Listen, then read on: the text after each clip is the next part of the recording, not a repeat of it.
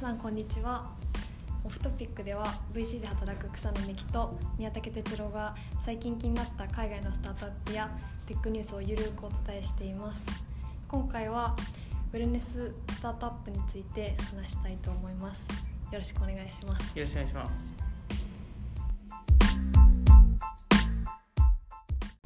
はいということで、まあ、最初のトピックとして最近調達したあの瞑想アプリのユニコーンスタートアップカーム10億ドルバリエーションで8800万ドル調達というニュースありましたねはい、かなりこのめ瞑想アプリですかね。あ瞑想流行ってますよねやってますね。カームともう一社ヘッドスペースでしたっけ？えっとペスペスかなり、まあ、カーム自体がちょっと切り抜けたっていう、まあ、食感ですけうどーんは若干しますね。なんか自分も使ってみたんですけどお どう でした？いやそうですね、まあ、瞑想経験が少ないん ではい。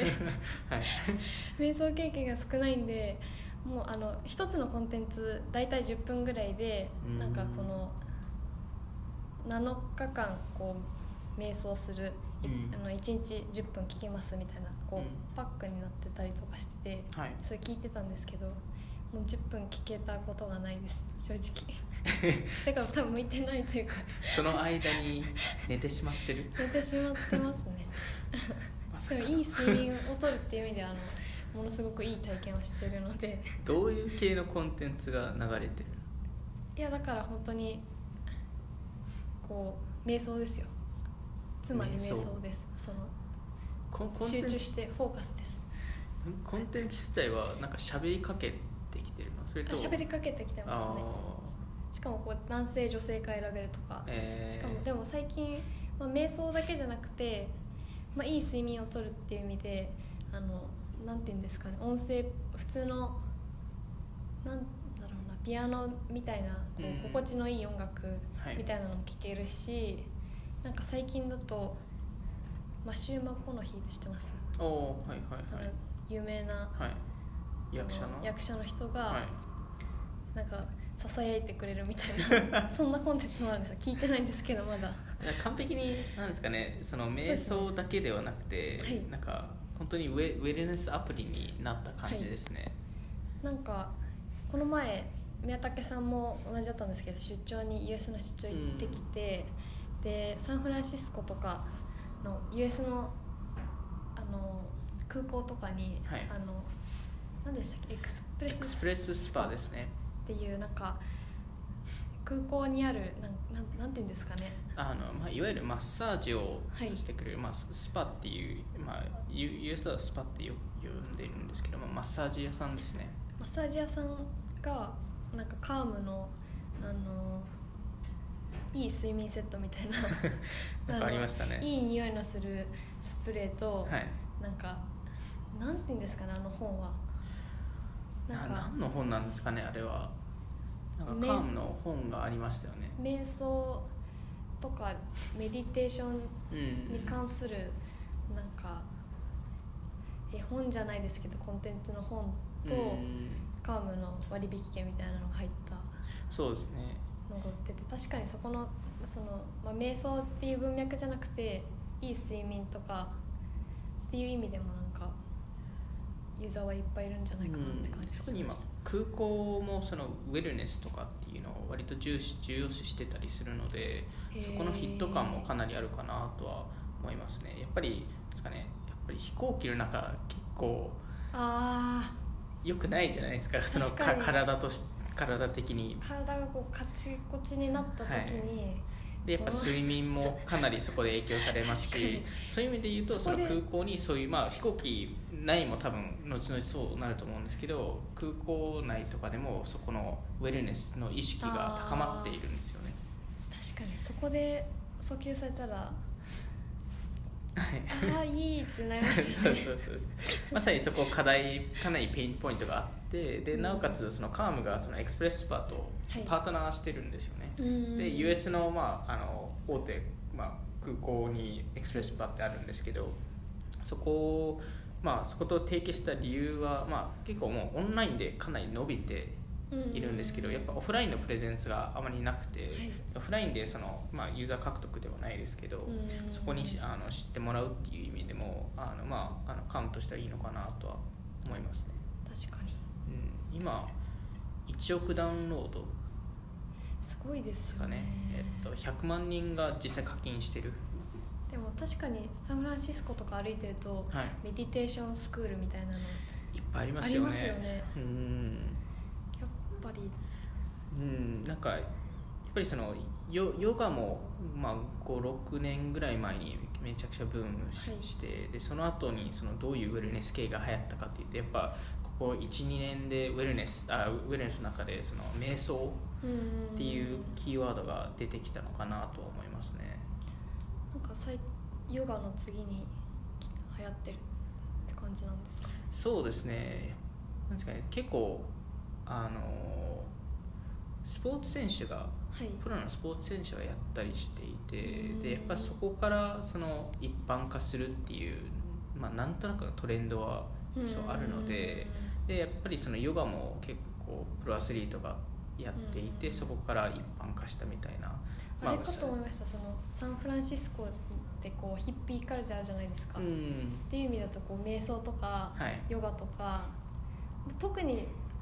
わかんないんですけど US だとサンフランシスコのはい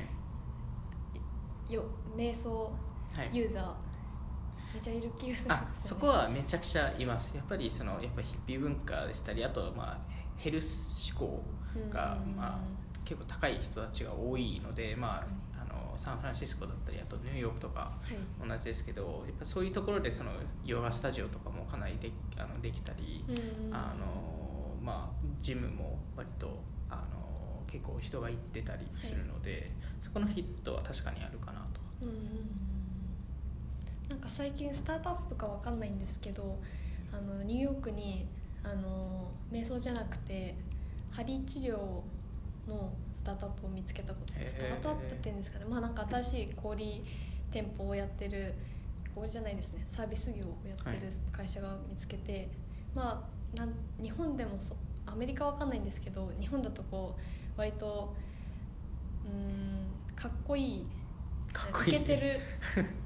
ヒップな針治療屋さんってなかなかないじゃないですか、まあ、 そうですねでなんかそこのところはなんかちゃんとあのなんか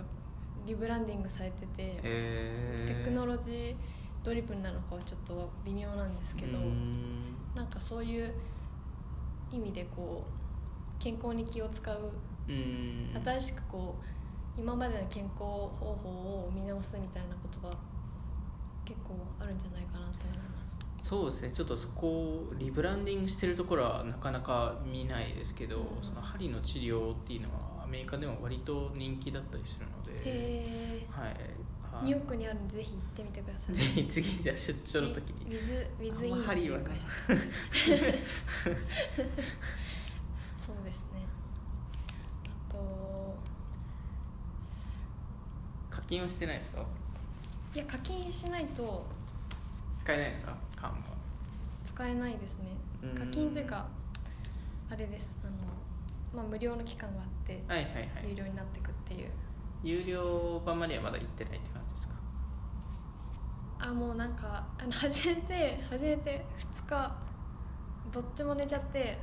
あのなんかちょっとさすがにさ これはすがにこれはっていうのと、まあとか、個人的にまあめちゃくちゃ英語得意なわけじゃないんで、はいこうはいこう英語を聞こう英語を聞こうこれ意味を理解するっていう脳になってしまって 瞑想ではないと そうなんかやっぱ集中できないなっていうことに気づいてしまってでもいい睡眠はできますとにかく ちょっと目的が違う感じがしますねまあでもうちのあの DJI のあの CIO あのお US にいる、はいあのまあ、上司ですけど、はい彼はヘッドスペース使ってましたからねお1ヶ月2ヶ月ぐらい使ってたんじゃないですかでなんかちゃんと瞑想できたっていうのはあのでそ れでフォーカスできたみたいなことを言ってましたけど確かにねまあ落ち着きい つでも落ち着きありますよねその人 落ち着きはありますね、はい、でもそっかなんか課金するオプションが2つありましてカームってそもそもい年間60ドル払うもしくは、えっと、1回一回払うだけでもう永久にもう使えるみたいなあそうでしたっオプションがあるらしくてうでん永久のやつは300ドル、まあ、いわゆる5年分ですねうんおをー買うともう一生つ使えるみたいなあそんな耐久だったんですねらしいですねへえでもまあつまあ単純にその一括っていうのを一回無視すると全員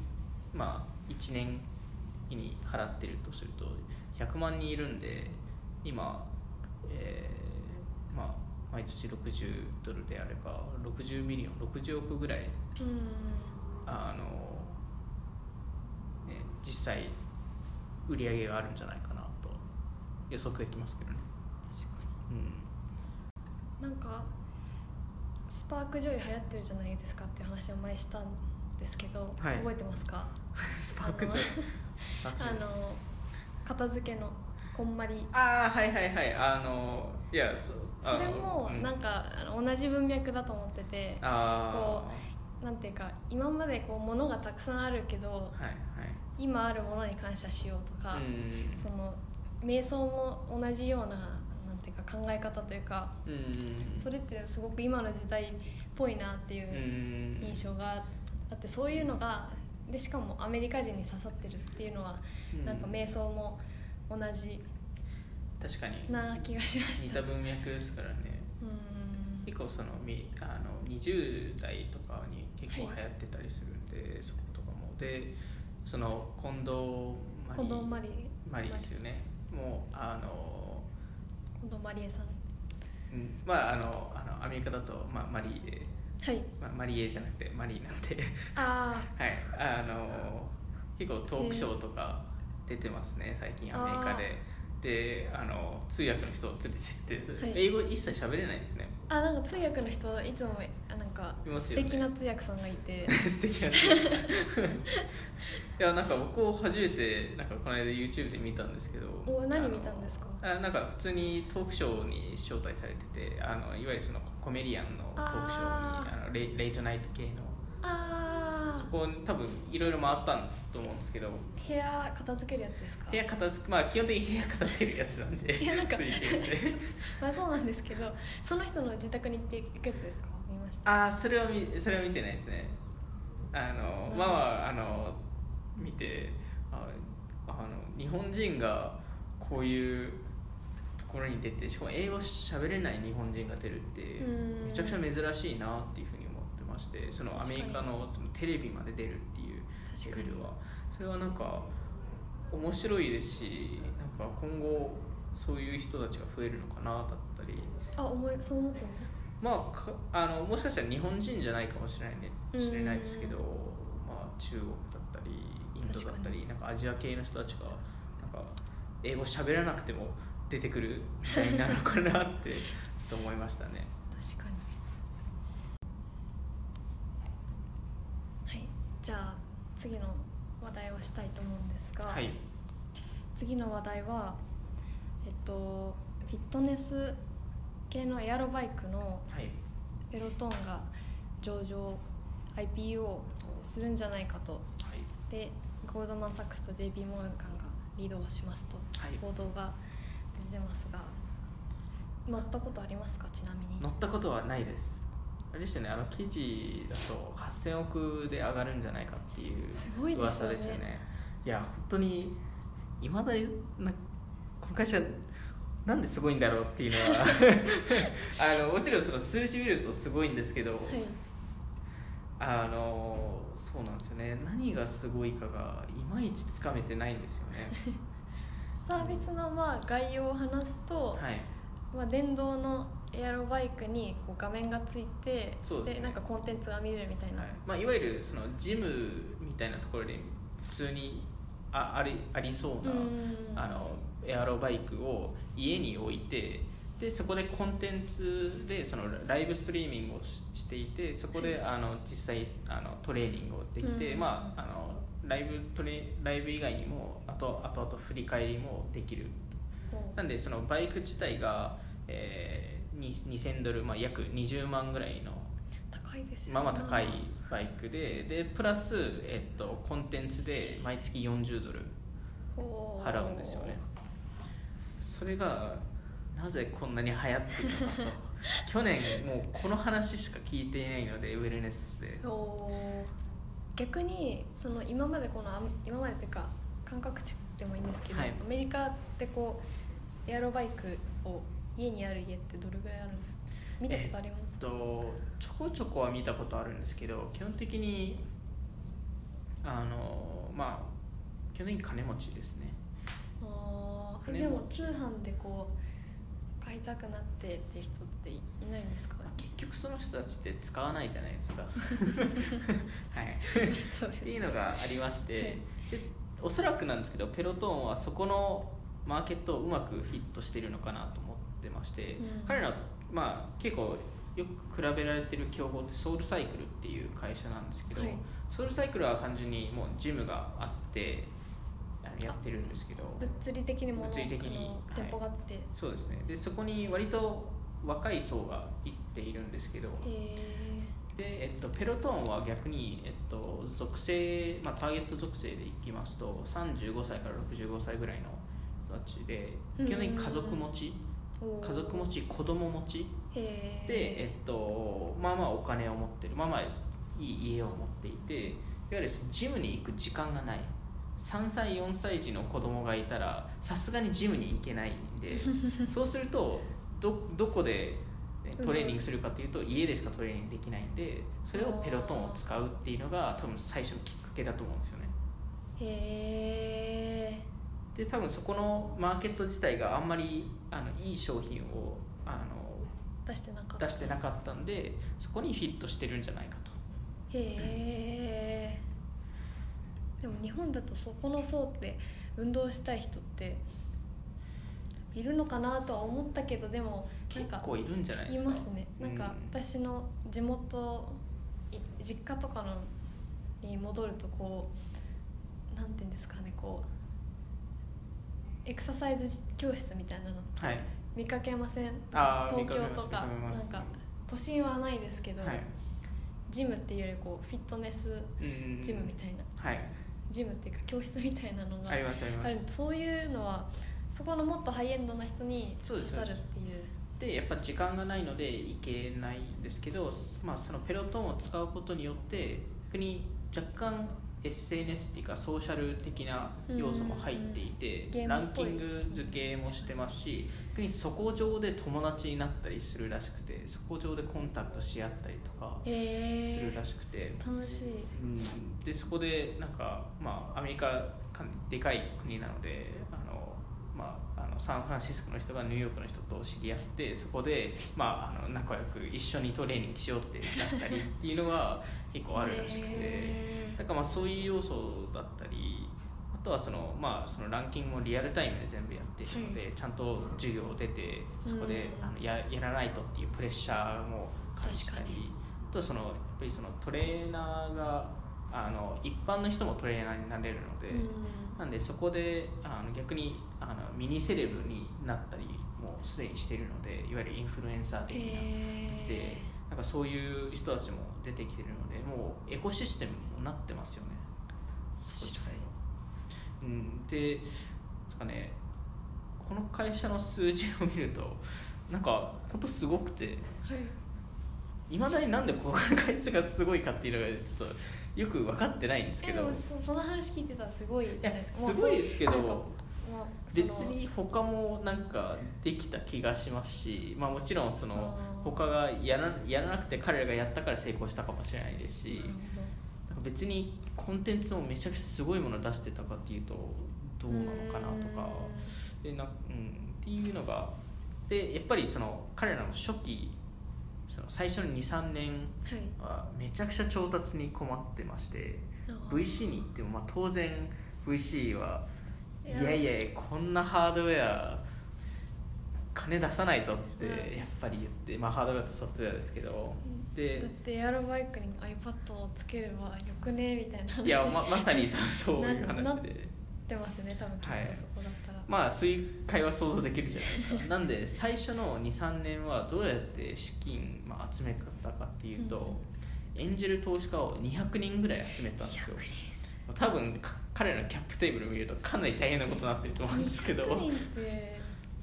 すごいらしすごいすごかったらしいですねでもね直近去年の8月にあの、TCB っていう、まあ、かなり大手の、まあうん VC ですけど、まあ、あの Facebook とか Netflix とか LinkedIn とかに投資してる VC なんですけどがあのリードで550億集めて、まあ、直近バリエーション 4, 4ビリオン4000億ぐらいしていやあので売り上げがあ2017年が400億ぐらい2018年が700億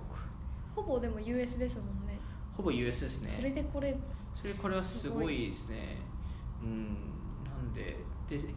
それ以上にすごいのがやっぱリテンションの数字とエンゲージメントの数字でして、うーんあのそのサブスクライバー、まあ、毎月40ドル払ってる人たち、96%が残るんですよへえそれまずすごいなと思ってましてネットフリおそらくネットフリックス並みの数字ででも買ったらまあ、買ったら、まあ、でもコンテンツを40ドル払い続けないとダメですからね、ままああ確かに確かにもちろん多少金持ちをあのターゲットしてるので多分はい40ドルなんてみたいな、大したことないよみたいなことを多分言う人が多いと思うんですけ どまあまあそれでもちゃんとでそれ以上にですねあの平均、まあ、1ヶ月で何回使われてるかって見ると13回使われてるんですよ1ヶ月に1ヶ月でへえそのバイクがそれはすごい数字だと思うんですよ確かにであのほとんどの人はジム登録しても行かないじゃないですかそもそはもなのに13回使ってるってめちゃくちゃすごいことでいいいサービスですね、うんそこがいまだになぜ一体 ななぜ13回も使ってるのかが分かんないんですようーんなんかそのペロトーは乗ったことがないんでわからないんですけど、はい最近1ヶ月前ぐらいにこうアイアップルウォッチを買ったんですよはアいップルウォッチを買ってこう、まあ、知ってる方も多いと思うんですけどこうつけたらこうもう少ししたらあのなんていうんですかねこうもっと運動の達成があ達成されるよはいはいとはいかもうあのもう少し時間が経ったら立って歩いた方がいいよみたいなのが出て、はい、それで運動するようになったんですよえそこのなんか進捗管理みたいなのとか今までの運動した経験みたいなのがこうあの履歴で見れるとあ今日もやりたいな、今日も達成しなくちゃなとー、かう、ん動いたことに対してこうあのデータが見えると、頑張ろうって気持ちになりますよ、うん、そこでモチベーションが出るんですかモチベーションがね出ますえーうんまあでもそれだけじゃないと思うんですけどあまあまあ多分いろんなファクターが入ってそのソーシャル面もあったうんうんり、うんそのまああの、ね、多分2週間連続でやって3週間目やらなかったらそのデータが出ないんではいだから多分あーアラートとか来ると思うんですけどなんか多分そういういろんな理由を組み合わせてかなと思ってるんですけどねまあでもやっぱりすごいのはすごいので、はいでやっぱ上場も割と間近になってきて、あのまあ、多分 VC 業界からしてもまさかこうこういう会社が確かにこう、まあ、割と早めに上場で早め、まあ、10年もしてない10年もしてないんじゃないですか確か2012年2012年ですよね国な7年でまあ確かにそれ考えるとすごいですね7年ってすごくないですかだってドロップボックスって確か13年とかそのぐらいかかってるんですよ確かソフトウェアをぶち抜いて勝ってるってまあもちろん C 向けなんであれですけどそれはすごいなって思いますねに確かにうん、うん、なんでまあちょうど多分1年半ぐらい前にはいなんかそのペロトンっていう話をちょこちょこ聞き始めたんですけどうーんあのままさに投資先から「なんかこの会社聞いたことありますか?」って言われてへえで、まあ、み見た時に「いやこれは」みたいな感じになりましたけどねピンとこなかったですかピンと全く来なかったですえねその投資先はこれが流行ってるんだよって言ってたんですかそうですそうですそうですそうです調達してるよってそうなんだみたい なこういう全然会社が流行るんだみたいなうーんうん確かにでもそれはすごいですね いやすごいですねじゃあ、今度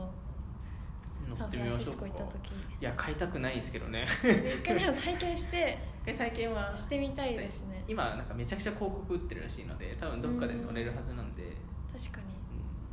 乗ってみたいですね乗ってみましょうはいはいでさっきのまあアップルウォッチみたいな部分で引き続いて話をしたいなと思うのがまあアメリカの成人男性の16%がスマートウォッチを持っているっていうすごいですよねテッククランチのニュースがあったんですけど、うんなかなかすごいなアップルってあんまり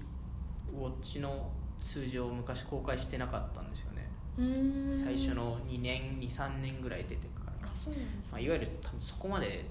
あの思った以上伸びなかったんですよねでもようやくそこが変わってきたっていう話ですよねおそらく、うーんアップルも結構ヘルスケア力入れてますもんね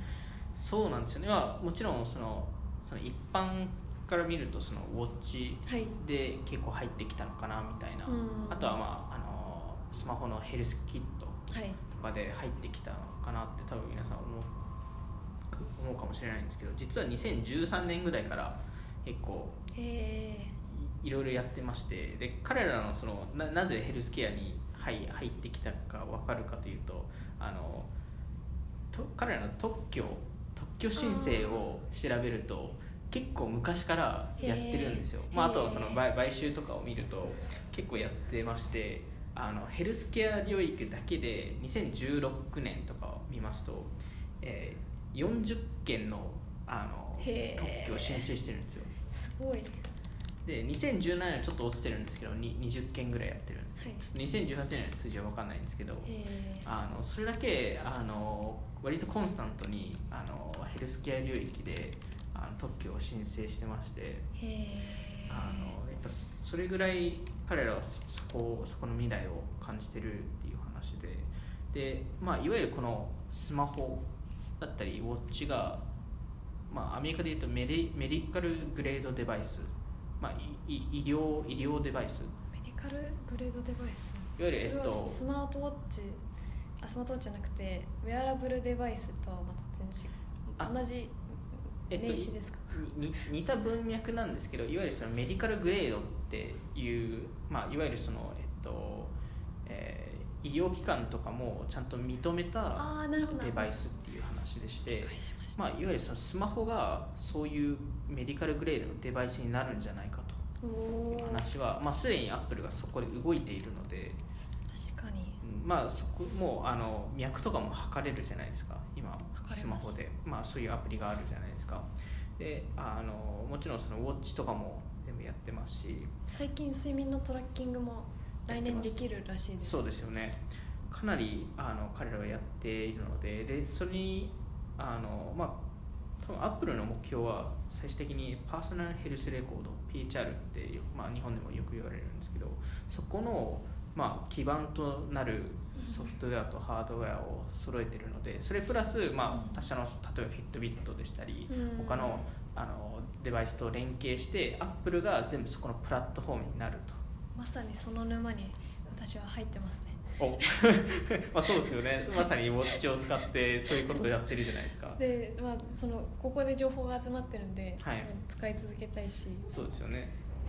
でやっぱり今は、えっと、いいろんなベータテストを彼らやってましていわゆるその医療機関とのパートナーシップでしたりあのそのあの研究開発とかもそのあうんの薬の開発とかの、えーもなんか彼のプラットフォーム上に載せて、はいそこでなんかテステストを全部あのスマホに入れるとかもういろいろやっていてでもちろんそのウェアブルが増える中で、まあ、センサーが増える中で、まあ、あのきどこを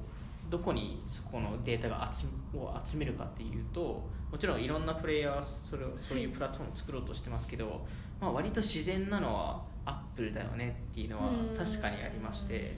あのそこをまあ彼らが多分次のなんですか、ね、サービスじゃないですけど、うん次のあの領域として、まあ、できるのかなと、まあそのなんですかね、他のウェアブルでしたりあの他の企業との圧倒的な差でいうとユーザー数が一気にリーチできるっていうのが彼らの強みでもあるので、まあ、いユーザー数わゆるスマホアップルのスマホを持ってるユーザー数を見ると、多分他の企業よりス圧マ倒的にディストリビューションのあの可能性っていうかディストリビューションができるので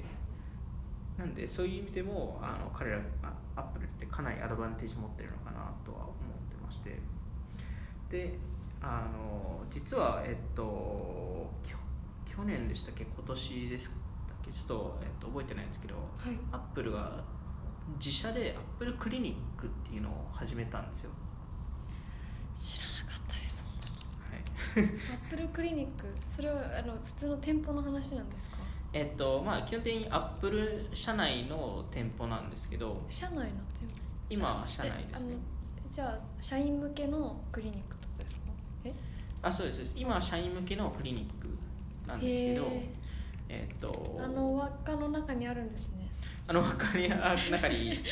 あのあるらしくてへえあのただそれだけじゃなくてやっぱりなんですかねあのいいなえっと、そのヘルスケアビジネスの人たちを採用したりへーあとめちゃくちゃ医者を採用してるんですよ彼らってなんかアップル製品とあの 合い合います 白衣白衣ってめちゃくちゃ合いそうですねもう全然関係ないんですけどそうっすねえー、でもすごいそれはいいですねうん、なんでそこ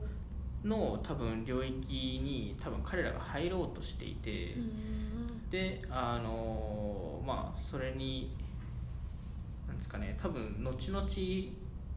まあ多分まあアップル内の情報って全然わかんないんで、はいあのあの多分テレメディセンでしたり、まあテレメディスえーいわゆる、えっと、テレビ電話上でのまあ、あテレメのディセン診断を受けるとかテレメディスって言うんですね、テレミリスっていうんですけどアメリカではあの実はそういう特許もすでに彼らって申請して取得済みなのではああーなんで彼らは多分あのそこそのいわゆるこのデータの基盤はいを持った時点で、い、あのいろんなサービスが次に見えてくるので、ういわんゆるその今なぜあのヘルスケアとかウェルネスでこういうデータを集めるっていうのが流行ってるかというと、あのまあ、リアルタイム性プラス、うんあとはえっとまあサナさんも言いましたけどあのいわゆるれ歴史が残るっていうかその過去のデータはいが全部残るのでいやまさそにれがめちゃくちゃ重要されるもんうですよ離れられないですもんそうなんですよ私ねも iPhone 変えたいなってピクセルに変えたいなって思ってたんですけ どできないもうアップルウォッチ買っちゃったんであもう変えられないとそう思なんっでてすよでなんか今今後のそのウェルネスだったりヘルスケアで、はいあのなんですかねえっとリアクティブからプロアクティブに変わるって今言われてましうんうんてうんリアクティブっていうのはいわゆるそういう病気になったら医者に行くじゃないですか、はいでも今後は、えっと、いろんなデータだったりセンサーが入ってくるので、うんうんそうするとどのタイミングで医者に行った方がいいかっていうのが分かるんですよねその病気になる前に、それが多分プロアクティブに自分、まあ、データを集めてでプロアクティブに自分から医師医者にこういう、うんあの症状なんですけどどうしたらいいですかっていうのを言えるあー時代になっていくのでそういう意味でそのデータの基盤っていうのがやっぱデータの基盤とその過去の履歴っていうのが絶対的に必要になってきてそこのもうプラットフォーマーとしてうんアップルが多分今後戦略を踏んでるんじゃないかと。確かにでもそういう意味で言うとあのアメリカの大手の薬局の CVS がはいこう今まで普通に普通の薬局だったんですけどこうウェルネス系のあの、まあ、ヨガスタジオヨガ教室とかやってままあすね、その薬剤師とかの人のこの面談面談っていうんですかねこう定期的なあの直接コミュニケーションを取れるみたいな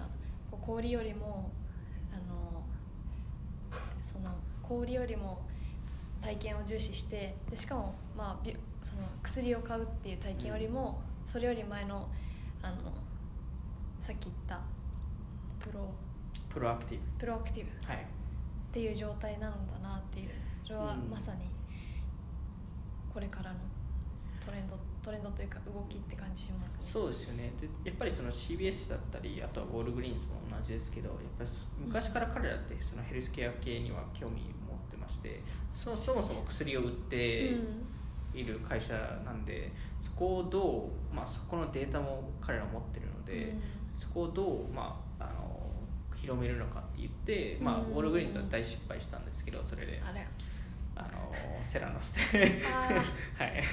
あのまあバッドブラッドおそらくそういうそういう意味でその今回 CBS がやってるっていう話は割と大々的にニュースになってますけど、うんウォールグリーンズがあんま出てこないのは多 分それ過去の失敗があるんでちょっと今どうしようかみたいな話になってるんじゃないです かね。なるほど、はい、ちょっと大変ですねそれは大変ですね。また別の問題で大変だなっていうそうです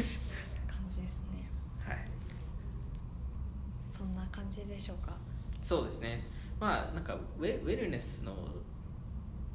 市場って、まあ、もちろん話したその瞑想系でしたうんうんり、なんかあのペロトンみたいなフィットネス系でしたり、はいなんかあのあとはまあアップルみたいなハードウェアソフトウェアのまあプラットフォームデータっていうところは本当ほんの一部でしかないのでそうですねウェルネスって本当に広くて、まあ、それこそアメリカだと今だとキャナビスはいもう流行ってたり、まあ、ペットもなんかもう一回ブームが来たりあとやっぱ DNA でしたりクリスパーとかではないですけどまあ食べ物とか食べ物とかもまさになんかいろんな意味でそのウェルネス志向っていうのがうんウェルネス志向が高い人たちが、まあ、特に若い世代の人たちがどんどんあの、まあ、興味を持っているので、うん今後この業界を、まあ、さらにでかくなるかはちょっとわからないですけど。はい本当になんですかねスタートアップもこの領域にどんどん入ってくるのかなと思いますね、うん楽しみですね楽しみですはいというわけで、はい今回はじゃあ終わりということで はい何かありますかいや特にないです久しぶりにできてよかったですそうですねなんかあります大丈夫 ですか 大丈夫ななんでもままた聞くんです なんか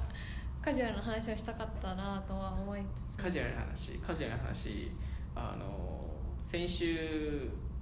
あの草野さんとはいあはい出張はい US 行きました出張楽しかったですライムに